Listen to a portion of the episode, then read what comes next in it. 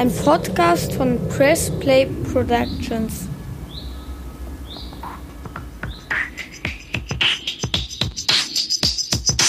Ich gebe jetzt diesem Schwan eine Ohrfeige. Batsch! du Hurensohn!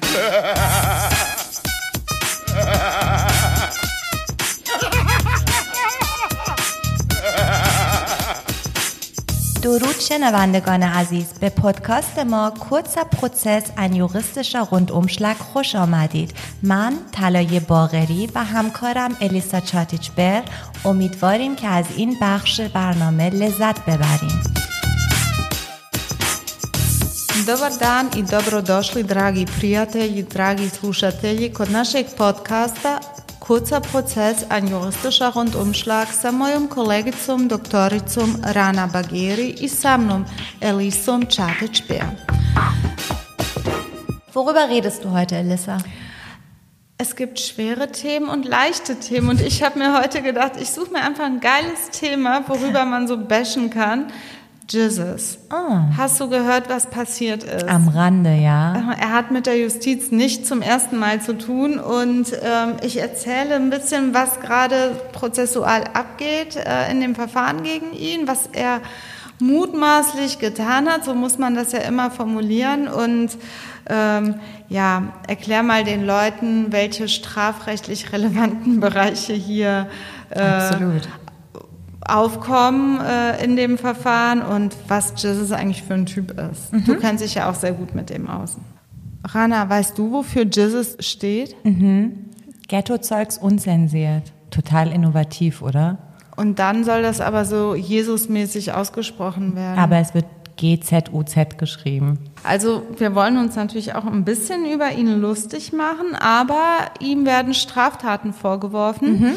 Äh, unter anderem soll er seine Freundin geschlagen haben. Das mhm. habe ich schon vorher mal mitbekommen. Er so, ist jetzt angeklagt wegen verschiedener Sachen. Hey, Jesus, Irgendwas mit, die Leute fragen mich, hey Jesus, wie warst du im Knast? Was für eine Frage du sparst, war gar nicht so krass. Okay, das ist der einzige. Also Background-Information, er ist vorbestraft und hafterfahren. Ja, und er hat auch einen Haftschaden.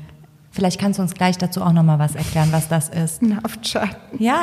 Ja, okay. Qatar hat auch einen Haftschaden. Ja, gibt einige, die ja. einen haben. Klar, wenn du da jahrelang hängst. Äh ja, aber ist das, ist das eine anerkannte ICD-Krankheit? So steht das in einem Katalog. Haftschaden? AU, da gibt es dann so eine Ziffer für Haftschaden.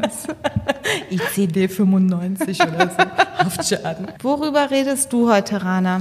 Der Aufhänger für mein Thema ist ziemlich furchtbar, deswegen reiße ich das auch nur kurz an. Ähm, alle haben es mitbekommen, vor fünf Jahren war der Germanwings Absturz, der Co-Pilot, der die Maschine absichtlich in die Alpen gesteuert hat und ähm, die Maschine in den Bergen zerschellt ist.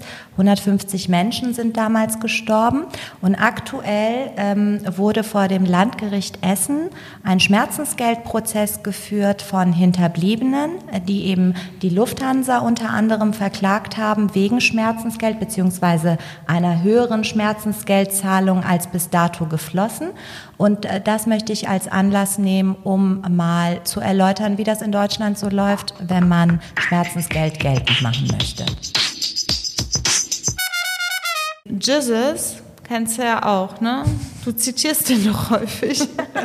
ja, also. Nicht in deinen Schriftsätzen, aber so äh, hier ja, in, in, der Küche. Überhaupt zitiere ich in meinen Schriftsätzen viel Deutschrap, weil gehört auch immer mal rein. Du siehst nicht so aus, aber du bist auf jeden Fall eine Deutschrap-Expertin. Aber mit einem Augenzwinkern. Ähm, wer ist Jesus? Rana, als Deutschrap-Expertin kannst du uns jetzt genau sagen, wer er ist. Er stammt aus Hamburg und gehört zu der 187 Straßenbande.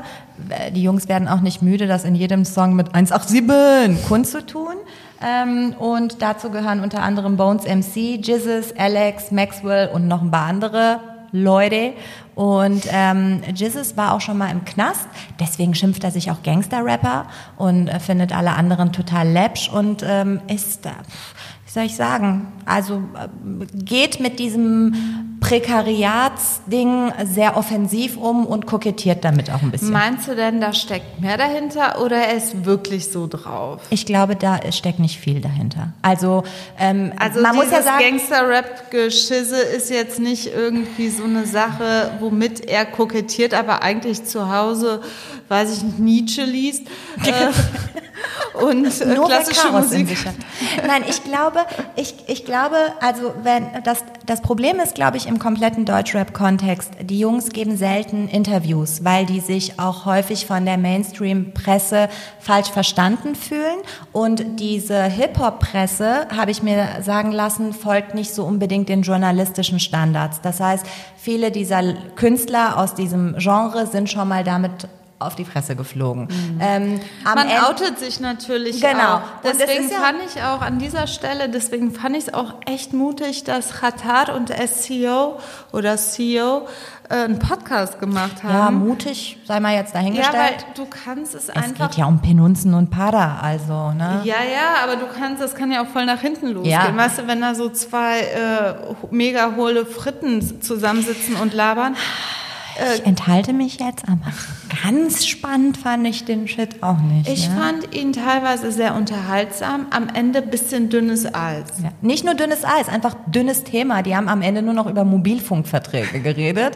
Also das tun wir vielleicht mal, wenn wir völlig besoffen irgendwo abhängen, irgendwann nochmal über 1 und 1 Telekom und O2 reden. Anschluss hier. Genau. Äh, Aber was, hier, aber was ich dir über Jesus sagen wollte, wenn man dem, was so in der Presse über ihn berichtet wird und wie er auch sich gibt, wenn man dem glauben darf, hat er in seinem Leben unheimlich viele Drogen konsumiert, Drogen und Alkohol.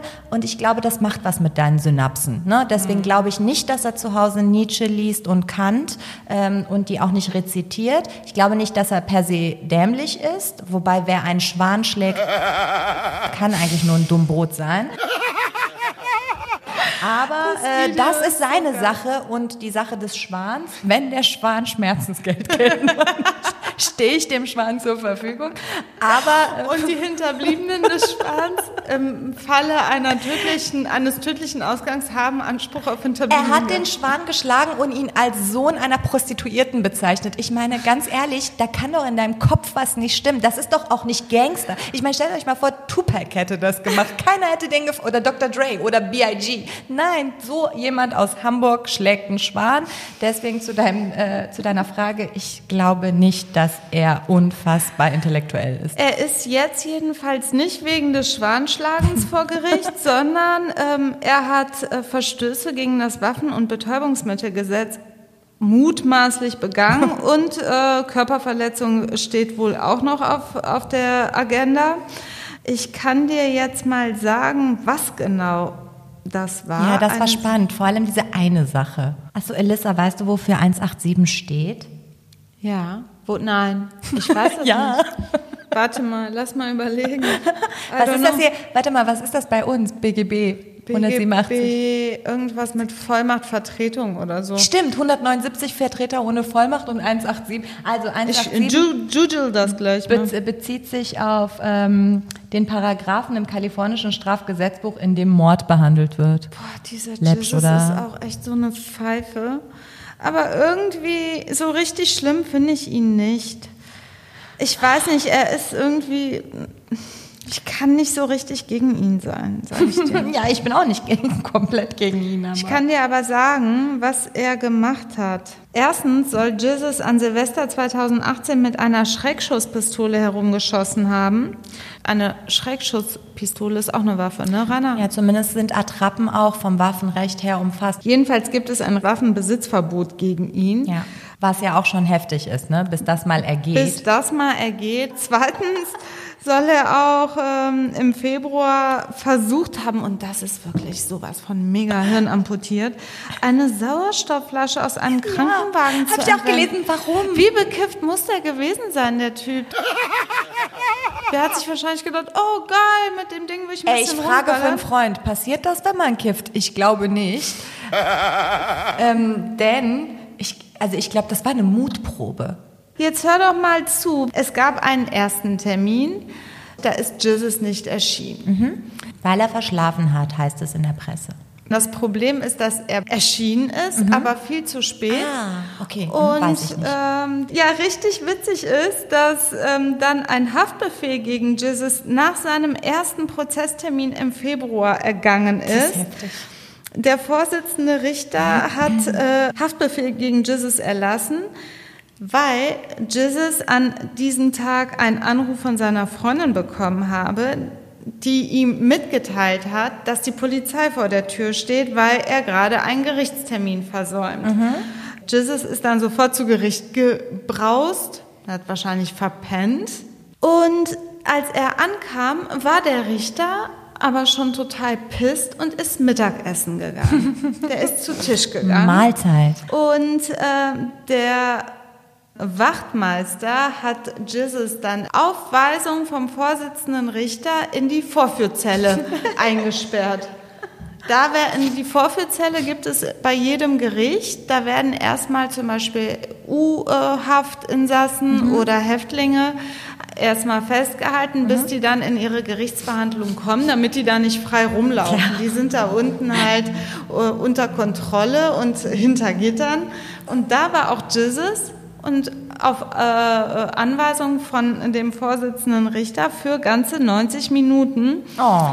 Ähm, da, so lange hat er ihn warten lassen, weil er war ja zu Tisch. Wahrscheinlich war, hat er dadurch noch einen Haftschaden erlitten. das war halt so ein Machtver äh, Macht, Na klar, äh, na klar, das ist so, ne?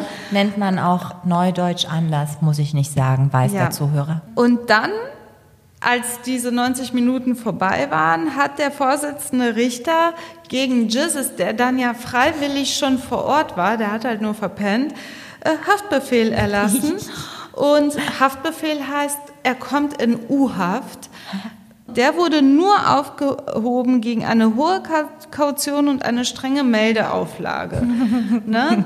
Das heißt, Jesus musste richtig äh, in, in den Geldpot greifen und muss sich wahrscheinlich alle drei Tage bei der Polizeibehörde melden, dass er da ist. Der ähm, Anwalt von dem, ähm, äh, von dem Jesus ist Rechtsanwalt Posch. Den kennt man so Ah, aus, aus dem, aus dem TV, äh, Fernsehanwalt, aber er ist auch im echten Leben ein Anwalt. Wenn du so um 15 Uhr Ich mein- aufwachst und mit dem Joint Fernsehen guckst, Ich begegnet er ich dir. glaube, der Anwalt hat seinen Kanzleisitz in äh, Kassel. Ich habe mich eh schon gefragt, wie kommt Jesus an äh, den Porsche? Wie gesagt, vielleicht hat er ihn wirklich bei RTL im Fernsehen gesehen. äh, das ist ja wahrscheinlich das äh, Programm. Äh, Sein RTL. sein RTL. Und hat sich so gedacht, ah, den, zu dem will ich. Guter Anwalt. Vielleicht ist auch der einzige Anwalt, den er so jemals in seinem Leben. Nee, stimmt Nee, nicht. Der, der war ja ja schon echt viel mit der Justiz. Genau. Jedenfalls hat er, der Anwalt, bevor die Anklage von der Staatsanwaltschaft verlesen worden ist, schon einen Befangenheitsantrag gegen den Richter gestellt. Aus verschiedenen Gründen. Nämlich hier geht es, sage ich mal, verhältnismäßig um Vorwürfe mit geringem Unrechtsgehalt. Also er hatte ein bisschen Drogen bei sich, Betäubungsmittelverstoß, mutmaßlich natürlich alles. Er hatte diese Schreck Schreckschusspistole an Silvester. Ah ja, die Sauerstoffflasche haben wir auch noch. Ist halt auch so. Ja, ist Pillepalle. Der Richter hat jedenfalls ziemlich scharfe Ermittlungen gegen ihn veranlasst. Also der wollte wohl hart durchgreifen, was aus Sicht seines Anwalts nicht verhältnismäßig ist. Normalerweise werden die einzelnen Taten auch einzeln behandelt, wenn das auch in einem zeitlichen Abstand voneinander ist. Äh, Also nicht in so einem Handlungsstrang, wo man aber trotzdem einzelne Taten verwirklichen kann. Tatmehrheit nennt sich das. Ähm, Es gibt aber die Möglichkeit, Dinge zusammenzuziehen. Das kann man machen. Ja. Das wird dann zu einem Verfahren zusammengezogen. Und das, das scheint ja auch der Fall gewesen zu sein, nach dem, was ich gelesen habe. Ich hafte jetzt aber nicht für diese Information. Ne? Keine Ahnung, wie. Jesus schreibt dir, wenn es irgendwie schwierig sein sollte. Kann er sich ja zu äußern. Das war Jesus. Er hat eine WhatsApp geschrieben. Ich habe gerade eine Nachricht von Jesus bekommen. Er bedankt sich bei mir. Halt die Fresse. Halt die Fresse. ähm, also, Jesus hat mir gerade eine Nachricht geschrieben, dass die Verfahren sind zusammengezogen worden, schreibt er. Sein Anwalt, also ähm, Jizzes Anwalt, meint, dass der Richter sich strafbar gemacht hat wegen äh, Freiheitsberaubung und Rechtsbeugung.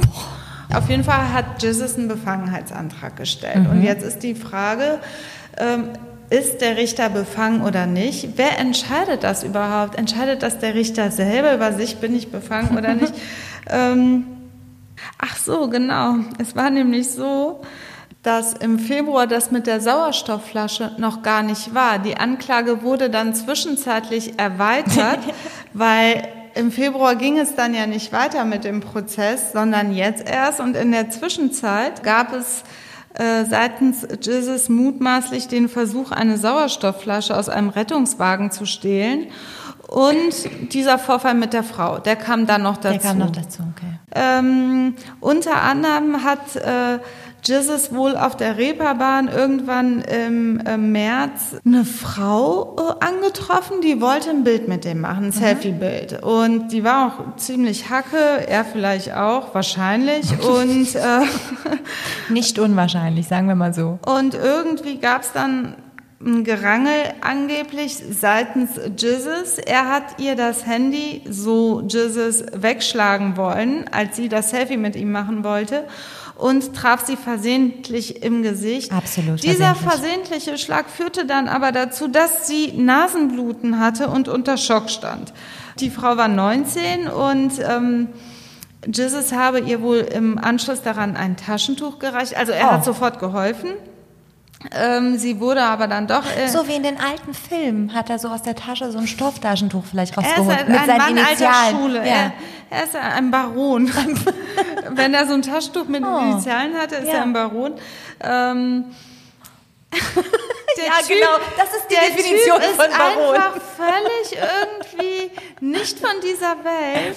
Der hat einfach hat so viele Drogen konsumiert. Pass mal auf, der ist ein, der checkt auch nicht, was er macht. Der hat die Frau geschlagen. mutmaßlich oder das Handy wegschlagen wollen, spielt auch keine Rolle. Er hat sie getroffen, die ja. Frau hat an der Nase geblutet und er hat ihr ein Taschentuch gereicht ja. und hat ihr direkt 10 Euro angeboten. 10? Als Wiedergutmachung. 10? 10. Und äh, die Frau wollte das Geld dann nicht annehmen. Komisch. Ähm, und äh, ist ins Krankenhaus gefahren, hatte eine immerhin, ey, Nasenbeinprellung. Boah. Ich weiß nicht, das ist ja ärztlich sowas zu diagnostizieren auch nicht so einfach. Wann hast du eine Nasenbeinprellung? Aber sie hatte Schmerzen, vielleicht hatte Doch, sie durch das Bildgebungsverfahren kannst du das, glaube ich, schon sehen. Ja, Kommen, wenn die Ärzte das sagen. Hat sie Strafantrag gegen ihn gestellt. Oh nee, echt, hat sie? Klar, ich meine, der hat die geschlagen. Die erste Anklage wurde jetzt erweitert durch diese Frau, äh, Geschichte mit der Frau und dem Rettungswagen. Ja. Ähm, Was sagst du, ist der Richter befangen? Jetzt mal nicht als Strafverteidigerin, fiktive Strafverteidigerin von Jesus, sondern in deiner Eigenschaft. Am Ende, am Ende sind alle irgendwie alle befangen. Sehr schönes Fazit. Kannst, ich weiß, das steht halt im Gesetz, du musst neutral sein, darfst nicht befangen sein. Ähm, es gibt natürlich auch gesetzliche Gründe, die da, wenn die vorliegen, du nach dem Gesetz schon befangen bist. Du musst also nicht noch irgendwas dazu tun, wenn du verwandt oder verschwägert ja. bist, zum Beispiel mit dem Angeklagten oder mit irgendeinem anderen Verfahren. Ich hatte das übrigens mal, ne? dass eine Richterin sich selber für befangen erklärt hat, weil wir uns aus dem Studium kannten und gut befreundet ja, waren. Ja, das finde ich dann irgendwo Ist auch, richtig, auch voll ne? okay. Ne? Dass man dann nicht ähm, sich als Gegner, weil es gibt Sympathiepunkte. Ja. Ja. Viele Richter nehmen das ernst. Ich kenne auch viele Richter, die das ernst nehmen und sich dann selber für befangen erklären. Im Fall Jesus scheinen keine Gründe der Befangenheit, die nach dem Gesetz schon gegeben sind, vorzuliegen. Das sind dann so Sachen wie zum Beispiel, bist du verwandt oder verschwägert ähm, das habe ich ja eben schon gesagt, ne? sondern äh, bei ihm ist eben ähm, der Fall so, dass der Richter selber Sachen sagen muss oder machen muss und wie das hier auch der Fall war und der Angeklagte oder sein Anwalt den Richter für befangen hält und dann eben die, die Schritte einleitet. Mhm. Wenn das so ist, muss man den Befangenheitsantrag auch begründen. Man muss also alle Sachen reinnehmen, die die eigene Haltung dazu stützen dieser Vorfall mit der Frau. Im Gerichtssaal äh, zog sie ihre Anschuldigung zurück. Oh. Jesus und sie hätten sich vor der Verhandlung rein zufällig an einem Kiosk getroffen.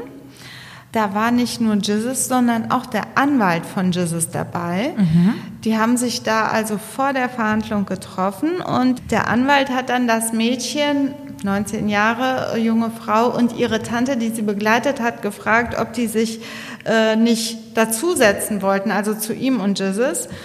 Es wurde dann wohl eine Abmachung getroffen. An dem Ort, wo die sich dann da zusammengesetzt haben, ist ihr in Bar 500 Euro Schmerzensgeld ausgezahlt worden. Damit sei sie einverstanden gewesen und hat ihre Anzeige zurückgezogen. Es sei wohl besser als nichts gewesen. Unter anderem hat er ihr aber noch ein anderes Goodie dazugelegt, ne? Richtig geil. Ich meine, das macht den Schmerzensgeldanspruch von 500 Euro dann auch üppig. Er hat ihr einen lebenslang freien Eintritt bei seinen Konzerten zugesichert. Yeah. Äh, und ein Selfie hat sie jetzt auch bekommen. Oh. Mega witzig irgendwo auch. Daran siehst du, den Typen kannst du auch nicht so richtig ernst nehmen. Er sich zu dem Vorwurf geäußert hat und gesagt hat, er wollte sie nicht wirklich treffen. Er wollte eigentlich das Handy wegschlagen, weil er gedacht hat, sie filmt ihn. Das möge er nicht und wurde dann ein bisschen agro. Vielleicht erklärst du mal kurz, das kann man als Nicht-Jurist nicht unbedingt einordnen. Die Tatsache, dass Jizzes und der Anwalt der jungen Dame 500 Euro gegeben haben, damit haben sie ja augenscheinlich das zivilrechtliche Verfahren, ob es nun lief oder noch nicht lief, beigelegt. Aber strafrechtlich kann man sich ja nicht eben ohne weiteres außergerichtlich freikaufen, sondern das ist ja etwas, der Staat ähm, wirft Ermitt, dir vor. Genau, eben. du kannst ja auch nicht, ein Mörder kann ja auch ja. nicht den Hinterbliebenen beispielsweise 10.000 Euro geben ja. und sagen, zieht eure Anzeige zurück. Ja. Äh, natürlich bei Offizialdelikten wird weiter ermittelt und auch weiter verhandelt die haben quasi den Täter-Opfer-Ausgleich, der mit dem Schmerzensgeld genau. hier einhergeht, ähm, außergerichtlich beigelegt. Mhm. Trotzdem wurde in der gerichtlichen Verhandlung weiter verhandelt und die Vorwürfe sind dann noch im Raum. Ähm, der Staatsanwalt hat es aber trotzdem abgelehnt, das Verfahren hier zur Einstellung zu bringen, weil ja auch noch andere Delikte im mhm. Raum standen. Einmal dieser Betäubungsmittelbesitz. Ähm, dann äh, Und es geht hier nicht nur um Gras, ne? Ich glaube, da sind auch härtere Drogen mit drin. Ich gewesen, weiß nicht ne? genau welche, aber auf jeden Fall BTM. Dann Waffenbesitz mhm. wegen einer Schreckschusspistole in der Silvesternacht und äh, der versuchte Diebstahl wegen der Sauerstoffflasche. Und dabei hat man noch nicht mal Schwangate berücksichtigt, ne? genau, das liegt aber dann noch. Da hätte ich Haft ausgesprochen, lebenslang, finde ich. Wer Tieren wehtut. Ja, ja, ey, komm, das ist ein bisschen hart. Ja, zehn Jahre, okay. So okay, zehn Jahre. Nicht lebenslänglich. So ein, Herz, so ein großes Herz für einen Schwan, nur weil es eine Backpfeife Hast du das Video gesehen? Bitte Leute, guckt euch das Video an, danach werdet ihr ihn hassen. Okay, weiter zur Sache. Ähm, die Staatsanwaltschaft hat abgelehnt, äh, das Verfahren einzustellen. Meinetwegen hätte man das ja auch mit einer Geldauflage verbinden können. Aber das kam nicht in Betracht, so dass jetzt weiter verhandelt wird und vielleicht auch ein Urteil rauskommen wird, was ich aber wirklich ähm, für übertrieben äh, halten würde. Also ich bin ich finde, das ist hier wirklich eine Sache, und ich hoffe auch, dass der Verteidiger hier erfolgreich verteidigen weißt wird. Weißt du, warum ich hoffe, dass der erfolgreich ist, der Verteidiger? Ich gönne solchen Leuten nicht, dass die ihr Gangster-Image mit so Pille-Palle-Schwachsinnigkeiten aufmöbeln. Weißt du, was ich meine? Dann wird er so verurteilt, ein Jahr Freiheitsstrafe auf Bewährung, dann holt er sich voll einen drauf runter, dass er Gangster ist. Dabei hat er nur versucht, eine Sauerstoffflasche aus einem Rettungswagen zu klauen. Das ist richtig das, assi. Warum machst du sowas? Was der, stimmt nicht mit der dir? Der war total betrunken. Ja, so, boah, Und das du? ist, glaube ich, echt so ein Riesenkind, äh, der so Scheiße baut, einfach, wenn er stoned ist glaube ich. Ne? Rechtlich spielt das insofern eine Rolle, weil man auch sagen kann, er ja. war vielleicht nicht schuldfähig, als er diese Tat begangen hat. Nenn doch bitte den lateinischen Begriff, die Begrifflichkeit dafür, wenn du dir einen ansäufst und dann was tust. Also es, für die Nerds unter uns, wenn du dich betrinkst um etwas im betrunkenen Zustand, also in schuldunfähigen Zustand, im schuldunfähigen Zustand etwas zu tun, dann nennt sich das Actio libera in causa. Yeah. Das habe ich mir Nicht gemerkt. zu verwechseln mit Actio illicita in causa. Okay. Dazu in der nächsten Folge mehr.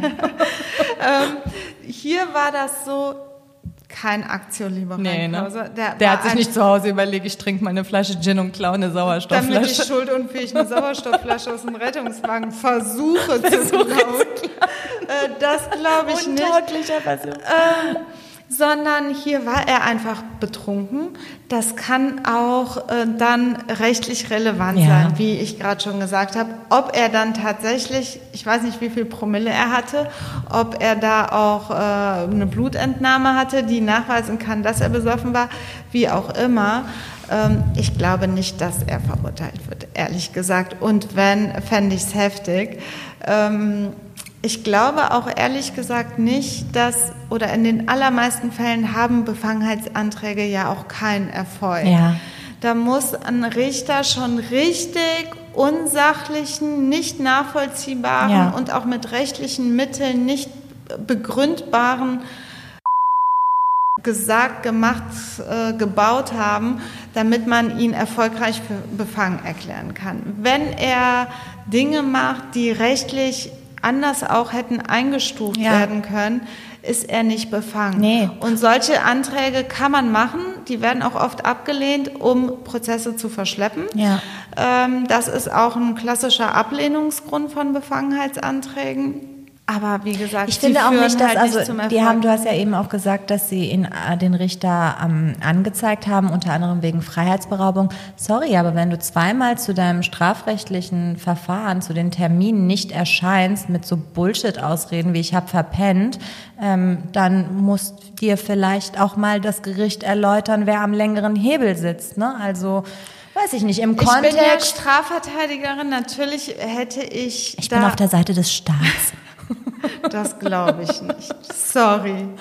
Du bist voll anti-Jizzes, aber eigentlich... Heute, äh, nachdem ich dieses Video gesehen habe. Das ich, fand- Schwan-Video, ich muss oder? auch sagen, ich fand ihn auch vorher ein bisschen peinlich. Ne? Ich finde ja, er, also ähm, Gangster-Rapper hin oder her, aber die dieses äh, absolut äh, prekäre Lebensbild nach außen tragen und in was für Gesetze halt deine Fresse und ich kiffe und ich saufe und ihr habt kein Geld und ich habe Geld und Nutten und alles.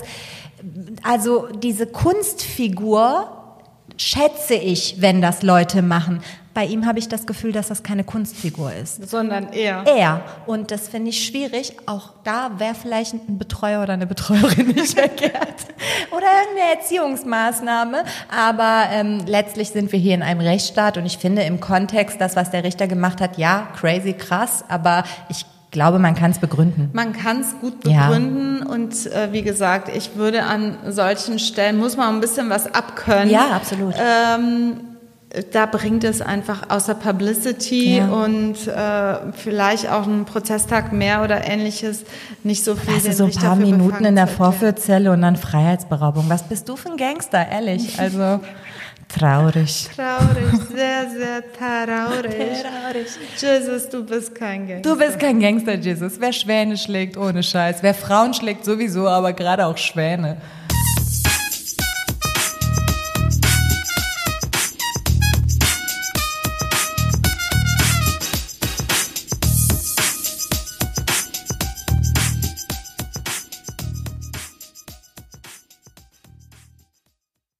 Also, ähm, am 24. März 2015 ist äh, die Germanwings-Maschine, habe ich ja eben erläutert, vom Co-Piloten in die Alpen gesteuert worden und ist dort äh, eben quasi explodiert. das Ähm, ist wirklich richtig eine schlimm. unvorstellbare Ich weiß noch, wie wir alle, wir kannten uns damals ja auch schon. Ich, ich saß noch in einer anderen Kanzlei und ich weiß, wie wir alle mitgenommen waren, weil jeder sich das irgendwie vorstellen konnte, wie furchtbar das gewesen sein muss.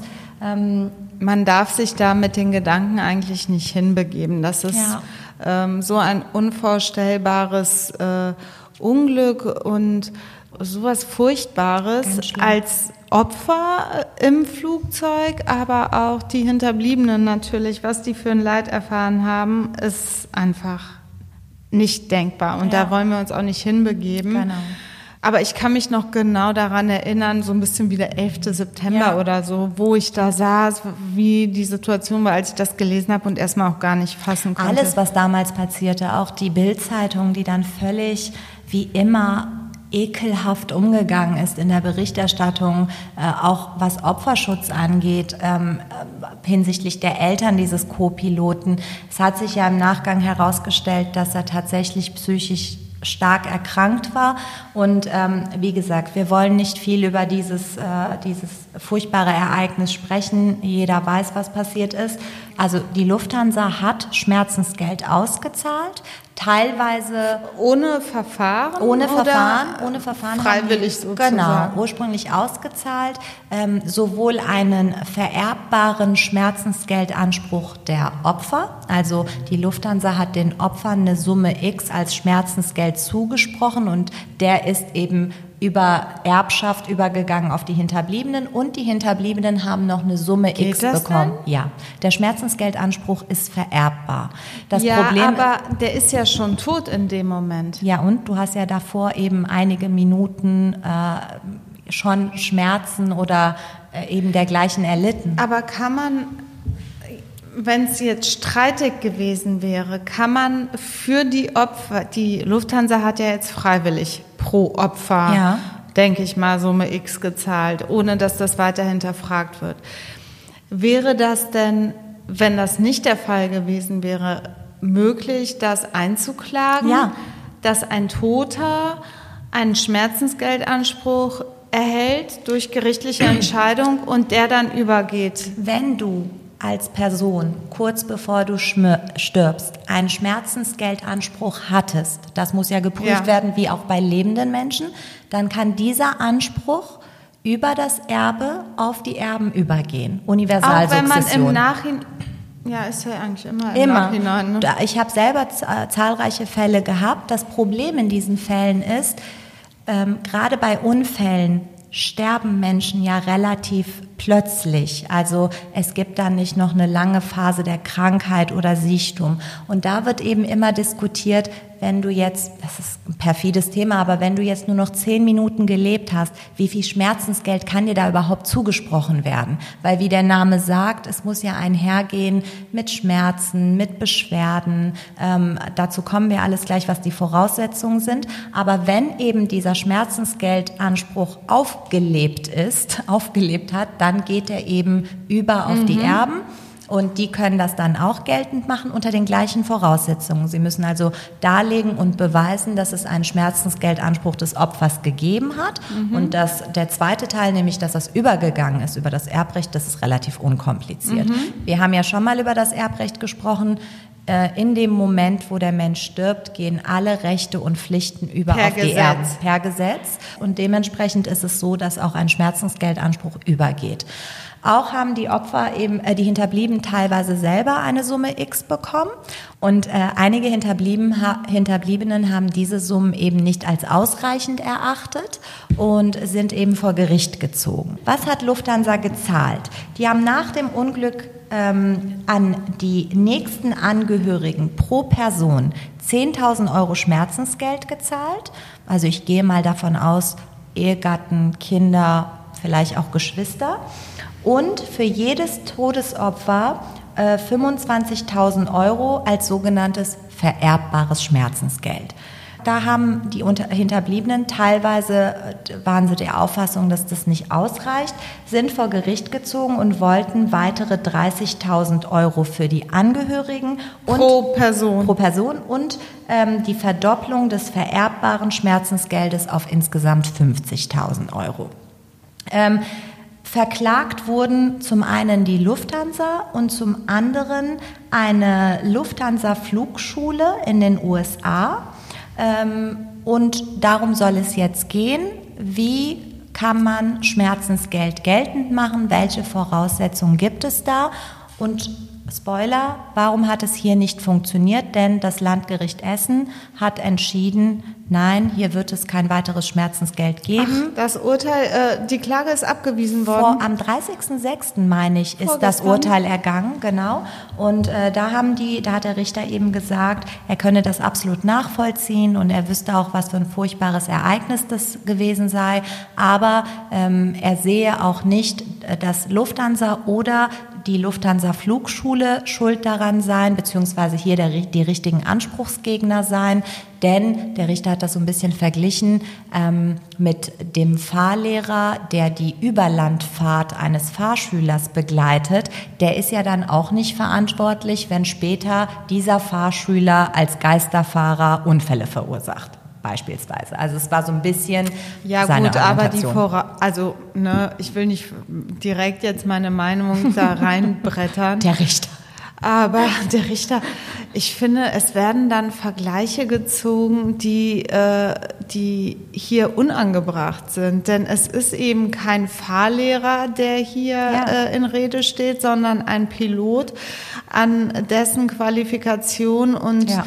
ähm, äh, Fähigkeiten ganz, ganz besondere ähm, Voraussetzungen geknüpft sind. Um Fahrlehrer zu werden, benötigt man ja nicht derartige Qualifikation, wie wenn du Pilot, Pilot wirst. Willst, ja. Du musst halt ein Flugzeug in der Luft steuern und ja. wenn du was falsch machst, fällt das runter und alle sind tot, so ungefähr.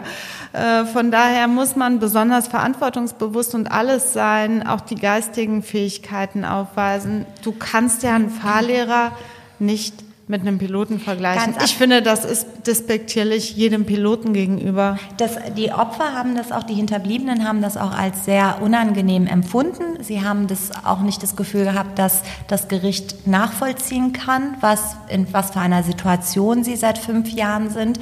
Ich meine, da werden Leute aus dem Leben gerissen und da kann man ja eben die Frage stellen, wäre das vermeidbar gewesen? Und das Problem ist, der Richter sagt eben, das ist weder die Aufgabe der Flugschule noch der Lufthansa.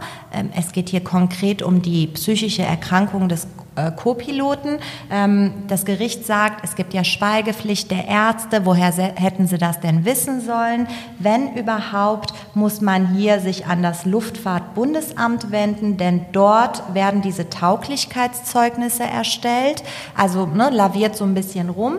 Das Problem ist, äh, wenn man so ein bisschen die Berichterstattung beobachtet, dann ist es so, dass der Co-Pilot seine Ausbildung bei dieser Lufthansa-Flugschule in, US, in den USA beendet hat wegen mutmaßlicher Depression.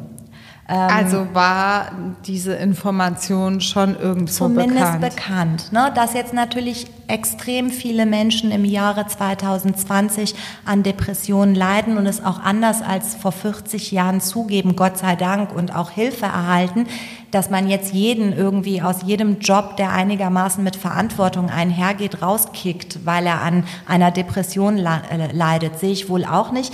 Aber zumindest wäre es ein Indiz gewesen, um hier vielleicht noch mal engmaschiger zu schauen und mhm. sich vielleicht auch weitere Tauglichkeitszeugnisse und Bescheinigungen und Belege geben zu mhm. lassen. Ähm, also wo du ich, so bedenkst, bei jedem anderen Scheiß, sage ich mal, ja, werden ja. Fachleute hinzugezogen, ja. äh, Gutachten, Gutachten, erstellt. Äh, wirklich, da braucht man, keine Ahnung, das ist jetzt ein ganz anderes Beispiel, aber bei jedem Elternteil, der irgendwas falsch macht, wird dann schon Erziehungsfähigkeitsgutachten Absolut. so ungefähr eingeholt. Und bei so jemandem, der so viel Verantwortung trägt, für so viele wirklich schutz- und arglose Menschen finde ich das schon heftig. Ich also gerade wenn es auch bekannt ist. Ja, ich finde es auch schwierig, sich, also mir sind die Statuten nicht bekannt. Ich habe mich jetzt nicht eingelesen, in wie macht das die Lufthansa mit ihren Piloten und wie genau funktioniert das. Aber ich finde es absurd, hier sich auf die Schweigepflicht der Ärzte zu berufen, wenn jemand, also auch zum Beispiel, wenn du Taxifahrer bist, brauchst du ja einen Beförderungsschein. Und wenn du in der Luft, wie du schon sagst, mit so einem Ding durch die Gegend fliegst und 200, 300 Leute an Bord hast, dann finde ich, kann es nicht sein, dass du zu Ärzten gehst und sagst, ich habe Selbstmordgedanken zum Beispiel und dann der Arzt sag ja, nu, ich habe ja Schweigepflicht, sage ich jetzt einfach mal nicht. Dann müsste es doch vielleicht Statuten geben, dass bestimmte Dinge mit Sicherheit mit Einverständnis des Co-Piloten, aber, diese, aber dann kommuniziert werden. Ich verstehe ehrlich gesagt aber auch nicht die Ärzte. Das hat für mich eine Wegguckmanier, wenn das so wäre, dass Ärzte das wussten. Ja, wir wissen es ja und nicht. Ne? wir wissen ja, es wir nicht. nicht. Aber sollte es so sein, halte ich die, äh, das strikte Festhalten an Schweigepflichten für falsch, denn dann soll man sich meinetwegen einem Ermittlungsverfahren aussetzen. Es wird dann vielleicht eingestellt oder man hat dann in der Rechtfertigungssituation ein höheres Gut, ähm, dem nachzugehen ist, das schützenswert ist. Ja. Jetzt wird ja auch die Verantwortung dieser Fliegerärzte diskutiert. Ne? Man muss das also näher prüfen. Es ist seitdem mit Sicherheit auch viel passiert. Ähm, aber wie gesagt, das ist ein Verfahren, wir kennen die Akten nicht, das sagen wir immer wieder. Gerade als Anwälte sind wir darauf angewiesen, eben detailliert Akteninhalte zu kennen und können uns nicht einfach so eine Meinung bilden. Aber es hat schon alles ein ganz übles Geschmäckle. Wie so oft, äh, wie wir das auch selber immer wieder in gerichtlichen Verfahren, wo es um viel geht, ja. ich sag mal, wo es nicht so um Nüsse geht, sondern um... Gibt's auch. Um, gibt's auch, ganz viele sogar äh, davon und da tut das Ganze halt auch weniger weh mhm. und die Gerichte sind da auch nicht so äh, von der Handhabe her wie bei Landgerichten, wo es um richtig viel Kohle geht. Ähm, es gibt die Erfahrung habe ich jetzt auch äh, kürzlich gemacht. Es gibt ein Ziel, so soll das soll am Ende rauskommen und man arbeitet sich dorthin. Das ist mit Sicherheit nicht in jeder Kammer des Gerichts so. Mit Sicherheit aber nicht. Aber ja, hab, die Erfahrung habe ich auch gemacht. Das Ergebnis wird vorweggenommen und dann kannst du dich eigentlich im Kreis drehen, ja. die schönsten Schriftsätze schreiben und die flammendsten Plädoyers halten und trotzdem wird es so halt entschieden. alles Auslegungssache ja. und das wird dann eben ergebnisorientiert. Das ist, glaube ich, das Problem in der Juristerei. Ziemlich viel ist vertretbar. Ne? Es gibt ja auch wirklich abstruse Mindermeinungen, gerade so im Studium. Da hast du gedacht, das kann ja eigentlich niemand wirklich ernst meinen. Aber gibt es und damit ist es vertretbar und ist auch in der Medizin Medizin so. Es gibt medizinische Leitlinien und dann gibt es eben Sachen, wo man sagt, ja, anstatt dass du das Thrombosemittel vor der Operation gibst, kannst du es auch mal zehn Stunden nachher geben, weil irgendein Professor Schnickschnack hat das mal behauptet und dementsprechend vertretbar. Das ist so ein bisschen die Problematik auch in der Juristerei. Und was vertretbar ist, ist nicht falsch und damit wird es viel schwieriger, eben ein solches Urteil in der nächsten Instanz genau zu kippen. Die Frage ist, was ist mit Schmerzensgeld hier in Deutschland? Was mache ich? Ähm, stinknormaler Verkehrsunfall. Jemand, hattest du ja auch mal einen etwas schwierigeren Unfall, äh, wenn dir jemand auffährt und du eine Verletzung erlebst, zum Beispiel indem dein Kopf auf ein äh, Airbag knallt oder eben HWS-Syndrom, LWS-Syndrom, alles, was so mit den Wirbeln passieren kann, da kann ja unheimlich viel passieren. Dann, hast, dann gibt es eben im deutschen Recht die Unterscheidung zwischen Schadensersatz und Schmerzensgeld. Schmerzensgeld ist auch Schadensersatz, aber immaterieller Schadensersatz. Was heißt das? Du kannst das eben nicht anfassen. Ne? Schadensersatz ist, mein Auto ist kaputt, bitte stell den Zustand her, wie er sein würde, wenn du mir nicht hinten drauf gefahren wärst. Mhm. Das ist so ein bisschen die Regel, das ist Schadensersatz. Und beim Schmerzensgeld ist es eben immateriell. Ich habe nicht irgendwie ein fassbares Problem, sondern Kopfschmerzen, Übelkeit, muss eine Halskrause tragen und dafür will ich eine Summe X. Deswegen ähm, ist es gerade bei Unfällen so, dann wendet man sich an die gegnerische Haftpflichtversicherung und sagt, so bitte, ich habe die und die Schmerzen erlitten. Das kann man ja auch alles ohne Anwalt machen. Ja, es lohnt aber nicht. Warum? Wie bemisst du das Schmerzensgeld? Hier in Deutschland ist es so, dass sich eine sogenannte Schmerzensgeldtabelle etabliert hat. Das heißt, die Rechtsprechung der letzten, ich sag mal 30, 40 Jahre wird gesichtet und wird geschaut, wo ist überall Schmerzensgeld zugesprochen worden und wofür. Dann haben so schlaue Leute eine Tabelle erstellt und da steht dann eben drin, das ist dann so aufgeteilt in Armbruch, Beinbruch, Kopfverletzungen. Da sind halt auch echt die abstrusesten Abstrus. Konstellationen drin. Also ich weiß, dass es da teilweise wirklich alles, was man so erleiden ja. kann und das damit ist auch nicht nur so Verkehrsunfallszeug gemeint, sondern äh, keine Ahnung, hast du jemanden mit HIV angestellt? Ja, absolut. So, ich, solche das Sachen. Schlimmste, was ich jetzt zuletzt gelesen habe, ich habe in dieser Tabelle recherchiert, weil ich für die Mandantin herausfinden wollte, welchen Betrag X ich für sie einklagen kann, also was die Rechtsprechung für eine solche Verletzung eben ähm, grundsätzlich so in der Regel zuspricht. Und dann liest du ja eben so, dass es dann in Kurzform das Urteil so zusammengefasst Genau, da steht dann so, Und dann war ganz schlimm eine Katzenbesitzerin. Ähm, die Katze wurde vom Nachbarshund totgebissen und sie hat sogar die Knochenbrüche gehört und di- diesem diesem Schockschaden hat man Betrag X zugesprochen. Das heißt, während du das liest, denkst du dir so, das ist schlimmer als jeder Krimi, jeder Thriller, warum muss ich mir das jetzt antun? Aber das sind eben Dinge, die Tag für Tag vor Gericht landen. Oder ärztliche Behandlungsfehler und solche Boah, Sachen. ganz, ne? da sind wirklich ganz furchtbare Dinge drin. Wenn Also echt ein hast. dicker Katalog Sehr dick. voller fürchterlicher Ereignisse. Sehr dick. Wenn man ein Hemd nicht bügeln will, kann man diese Schmerzensgeldtabelle drauflegen und am nächsten Tag sind die Falten raus. Da ist wirklich alles drin. Und du hast dann ähm, zum Beispiel auch, wenn du das mal vielleicht vorab, damit die Leute wissen, mit was für einem Kram wir uns auseinandersetzen, wenn du ein Urteil aus 1980 hast, wo der äh, Kläger zum Beispiel 5000 D-Mark zugesprochen bekommen hat, Schmerzensgeld, und du heute im Jahre 2020 für eine ähnliche Verletzung 5000 D-Mark, also 2500 Euro einklagen willst, dann ist das nicht genug, denn du musst indexieren. Kaufkraftschwund, dann musst du so ausrechnen, wie ist der Index, was ist dieses Geld heute wert und so kommt man auf Schmerzensgeldbeträge. Warum erzähle ich das? Weil du meintest, ohne Anwalt geht es gegebenenfalls auch in den seltensten Fällen. Ja, also theoretisch ne, Ja. ist das auch denkbar. Aber schreib mal als Privatmann einer Versicherung einen Brief Ja.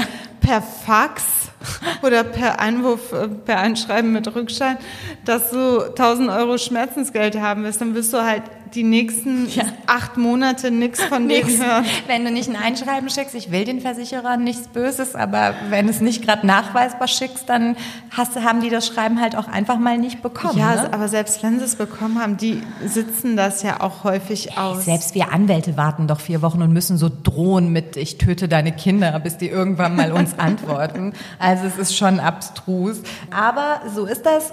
Man rechnet also Schmerzensgeld aus. Und welche Voraussetzungen spielen eine Rolle? Das ist eben gerade bei so Verletzungen. Wie lange warst du im Krankenhaus? Bist du operiert worden? Wie lange warst du arbeitsunfähig? Zum Beispiel, was Schmerzensgeld erhöhend ist, wenn du aufgrund der Verletzung Armbruch deinem Hobby nicht mehr nachgehen kannst, weil du zum Beispiel liebend gerne Geige spielst oder schwimmen gehst. All das wirkt sich Schmerzensgeld erhöhend aus und das muss man eben wirklich, man muss darüber brüten, ausrechnen, schauen, gucken, vergleichen. Richtig hartnäckig muss man verhandeln. Richtig hartnäckig muss man verhandeln und man muss eben auch so ein bisschen werten, ne? was ist es hier und was ist es da. Und am Ende kommt man zu einem Betrag X und den macht man geltend und in der Regel kriegt man den außergerichtlich nicht oder nur einen Bruchteil davon und dann zieht man vor Gericht. Und da werden auch gut und gerne Sachverständigengutachten eingeholt, die sich auch dazu verhalten, wie du diese Verletzungsphase erlebt hast. Denn es ist eben subjektiv. Ich habe ja in einem, selber in einem Verfahren versucht, einen Anspruch auf Schockschäden geltend zu machen, also im Rahmen des Schmerzensgeldανspruchs. Und das ist extrem schwierig, habe ich gemerkt. Wenn man da also die Hürde. Vielleicht erzählen wir mal erstmal, was Schockschaden ist. Also Schockschaden ist konkret dann eingetreten, wenn, typischer Fall, die Mutter dabei steht und ihr Kind von einem Auto überfahren wird. Ähm, oder ähm, die Kinder äh, werden, äh, weiß ich nicht, bei einem Nichts mit Kindern. ja, aber bitte. ich meine, das ist nun mal der reguläre Fall. Da, oder die Ehefrau wird gerade vor deinen Augen ermordet und du kriegst es als Ehemann mit. Ne? Also das, dann erleidest du ja Mhm. Das muss klar nicht mal vor deinen Augen sein. Das kann ja auch nicht vor deinen Augen sein, aber du kannst durch das Geschehen einen Schock erleiden, der zu einem Schmerzensgeldanspruch führen kann, aber den dann nachzuweisen und die Kausalität nachzuweisen. Und deswegen kannst du es meistens die Kausalität nachweisen, wenn du in der konkreten Nähe warst oder es eben anders darlegen kannst. Du musst, Aber- ja, die, also, das war ja bei uns das Genau. Problem. Du kannst zwar nachweisen, es hat ihn total geschockt. Ja. Er leidet darunter, der Hinterbliebene. Die Frau ist jetzt tot. Aber ist dieser Schock geht das über einen normalen Schock hinaus, führt das zu einem Schockschaden. Den musst du, wenn du Schmerzensgeld deswegen beantragen, also geltend machen möchtest, musst du den nachweisen und zwar in Form von psychologischer Ja. Behandlung, ähm, Ja. weiß ich nicht, wenn du deiner Arbeit nicht mehr nachgehen kannst. Äh, es muss vielleicht ein Sachverständigengutachten eingeholt werden. Viele solcher Dinge, die beweisen sollen und nachweisen sollen, dass dein seelischer Zustand, diese Schockschadenssituation auf dieses Unfallgeschehen meinetwegen oder auf auf das Geschehen zurückzuführen ist. Und das ist extrem schwierig und führt in der, führte in der Praxis zu ganz Ja. großen prozessualen Problemen. Ähm, jetzt gibt es ja seit einiger Zeit diesen neuen Paragraphen. Erzähl mal was dazu zu dem neuen Paragraphen. Das ist ja jetzt ein bisschen leichter geworden. Es gibt jetzt nicht Schmerzensgeld, äh, so äh, wie man ihn klassischerweise kennt äh, oder diesen Anspruch klassischerweise kennt, sondern es gibt Hinterbliebenengeld. Das ist eine neue Vorschrift, die eingeführt worden ist im Paragraph 844 Absatz 3 äh, BGB. Irgendwann 2017, ne? Kann Ich das- glaub- So, Pi mal Daumen. Also der Gesetzesentwurf ist abgegeben worden 2016. Ich glaube Mitte 2017 Verabschiedet. oder Mitte 2018 verabschiedet worden.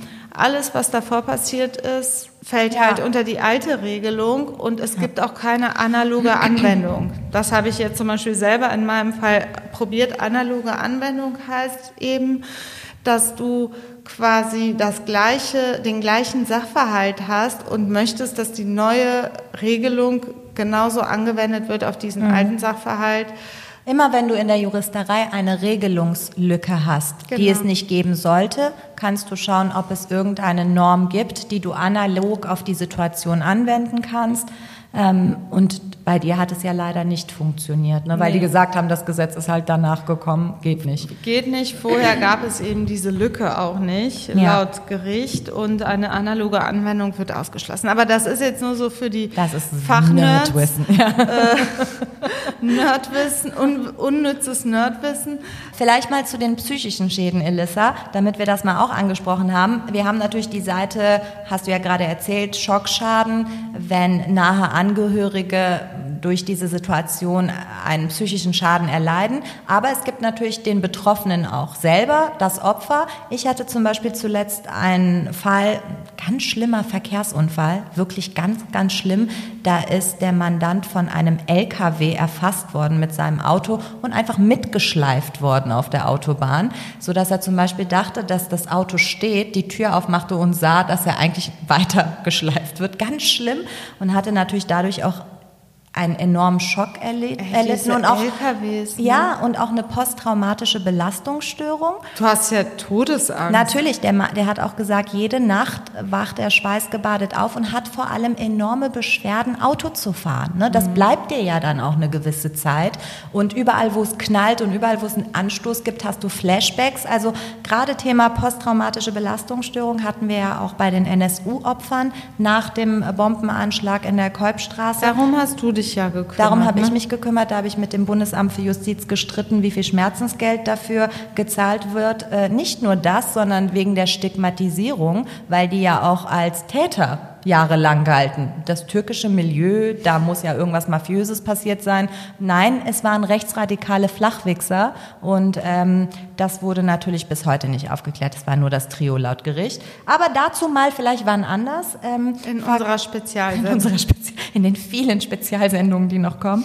Und ähm, hier ist es so, gerade auch so Stichwort posttraumatische Belastungsstörung, dann gehst du zu einem Psychiater, zu einem Psychologen, der dir dann attestiert, dass du an derlei Dingen leidest. Das geht, ne? das ist auch ein Krankheitsbild. Und auch da muss Schmerzensgeld fließen und zwar nicht zu knapp, weil das kann dich eben auch so ein Arm- oder Beinbruch halt ab. Aber so ein psychischer Schaden, der bleibt dir gerne mal. Und ähm, All das wird jetzt etwas intensiver auch geregelt und auch, äh, so mein Eindruck, ernst genommen. Ich glaube, ich meine, ich war nicht in den 80ern Anwältin, da bin ich gerade geboren, aber ich glaube, da war das noch nicht so einfach, dass du vor Gericht siehst und sagst, so psychisch bin ich echt mitgenommen. Vielleicht hat man da auch eher gelacht, aber jetzt ist es wirklich so, es wird ernst genommen und eben auch durch Gutachten belegbar gemacht. Ähm, so ist das mit dem Schmerzensgeld. Es ist also ein bisschen ein Beweisproblem. Juristisch ist es, glaube ich, in der Theorie gar nicht schwer. Folgt den Regelungen des Schadensersatzes, es ist eine Prüfungsreihenfolge, aber tatsächlich bleiben die Beweisprobleme äh, und da gibt es eben Statuten, die sich so etabliert haben, dass man eben sagt, wenn du lange arbeitsunfähig bist, wenn du vielleicht sogar deinen Job verlierst, ähm, wenn du deinen Hobbys nicht nachgehen kannst, wenn du bleibende Schäden hast, Narben, Ne? Wenn du als Unter junge, man dann leidet. genau, wenn du zum Beispiel als junge Frau eine Riesennarbe jetzt im Gesicht hast, ist das ein höherer Schmerzensgeldanspruch, als wenn du als 95-jähriger Mann eine Narbe Also im der Gesicht hast. Einzelfall entscheidet. Genau, der Einzelfall entscheidet. Typischer Fall, Schmerzensgeld vor Gericht, Hundebisse. Immer wieder, Mhm. kommt immer wieder vor. Du und ich haben ja viel solcher Fälle, weil es bei Schmerzensgeld fast in jedem Rechtsgebiet eine Rolle spielen kann, selbst im Familienrecht. Ne? Thema Gewaltschutz, der Ehemann schlägt die Frau oder ich hatte mal einen Fall, wo die Frau den Ehemann geschlagen hat. Das gibt es von beiden Gibt Seiten. es auch. Nicht viel, aber es gibt es auch. Äh, Männer, denen Gewalt widerfährt. Und auch da wird, kann man dann über Schmerzensgeld diskutieren. Ist ein unheimlich äh, interessantes Feld. Geht auch extrem an die Substanz. Aber man muss sagen, man hat ein hohes Prozessrisiko. Immer, immer. Ne, du weißt halt nicht, was am Ende rauskommt. Und wenn du nicht rechtsschutzversichert bist oder die Staatskasse gerade irgendwie hinhält, muss man einfach auch damit rechnen, dass es nicht so ausgeht, wie man sich das wünscht. Denn wir Anwälte sind ja keine Zauberer und können auch nichts irgendwie Wir können auch nicht das Recht beugen, das glauben ja viele. Das glauben dass ja wir dann viele. einfach so, irgendwas ne, Das ist ein besonders guter Anwalt, Anwältin, ähm, mit der kriege ich jetzt 100.000 Euro. Ja. Das ist schlichtweg nicht möglich. haben wir eben kurz angespoilert, in Deutschland re sehr restriktiv, die Schmerzensgeldzahlungen.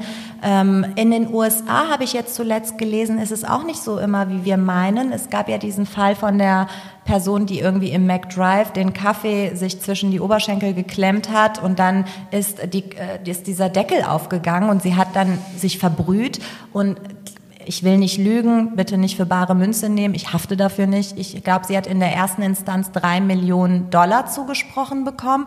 Und was viele nicht wissen, in der nächsten Instanz kippen die Gerichte häufig diese extremen Beträge aber und die bekommen dann weniger. Mit dem, wirklich exakt mit dem gleichen Fall, Kriegst du kriegst, du nichts. Kriegst vielleicht 50 Euro, Nee, aber eher mit. Verschulden. Mit, nee, Mit Verschulden. die lachen dich aus, wenn du da Ja. ein Schreiben hinschickst. Ja, das ist hier ganz extrem. Also gerade wenn man in die Schmerzensgeldtabelle guckt, ganz, ganz schlimme Fälle, Vergewaltigungsfälle, wo, wo dem Opfer ganz böse Dinge widerfahren sind und dann kriegt es so äh, 23.000 Euro, wo du denkst, ähm, die wird doch ihres Lebens nicht mehr froh. Was soll die jetzt mit 23.000 Euro sich irgendwie ähm, Bonbon kaufen oder was? Also das ist leider ähm, hier so gedacht und das will man auch. Es soll restriktiv sein, es soll ein bisschen Genugtuung bieten, aber eben auch nicht dich, also aus meiner Sicht entschädigt das die Opfer nicht.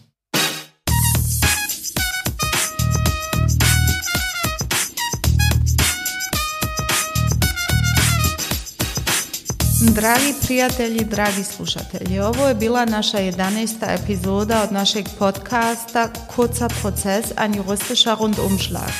Nadam se da vam se sviđalo i da se čujemo ponovo za dvije sedmice. Do tada sve najljepše i najbolje želimo.